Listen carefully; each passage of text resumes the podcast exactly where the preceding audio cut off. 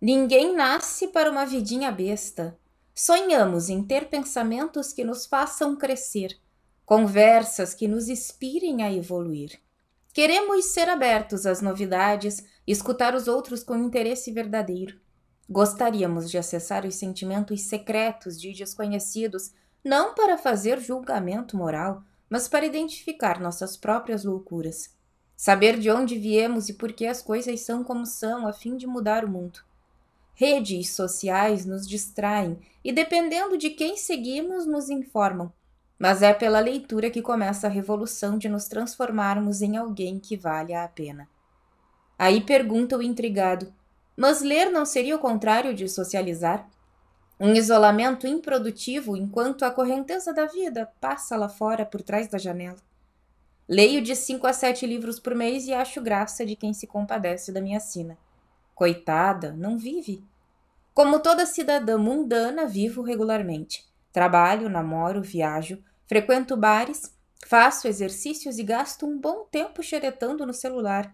Mas ao menos por 30 minutos diários eu grudo em algum livro e, em vez de perder a correnteza que passa por trás da janela, derrubo a parede e inundo a casa toda, meu universo inteiro. Fico encharcado de existência. Aos 11 anos, perdi pai e mãe num acidente de avião. Depois de me aposentar, fundei uma companhia de dança. Sou negra criada pela minha avó.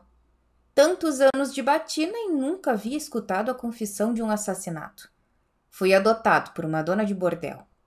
Passei quatro anos sonhando todas as noites com Leila Diniz, minha ex-mulher.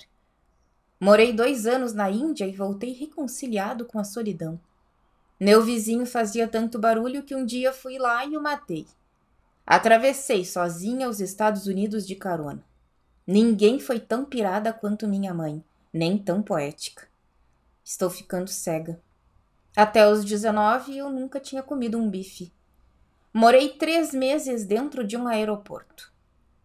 Fui estuprada uma manhã ao sair de casa para correr. Ganhei o Nobel da Paz depois de ficar 27 anos preso.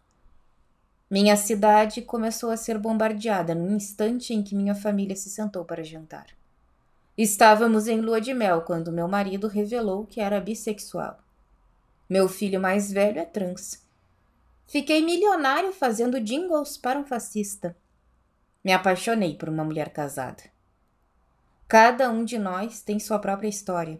Seja ela bonita ou sofrida, é insuficiente para uma compreensão vasta do mundo para se ter a consciência realmente expandida e empática do que acontece lá fora, para embrenhar-se nos corações e mentes dos estranhos que adoramos condenar à distância, só derrubando paredes.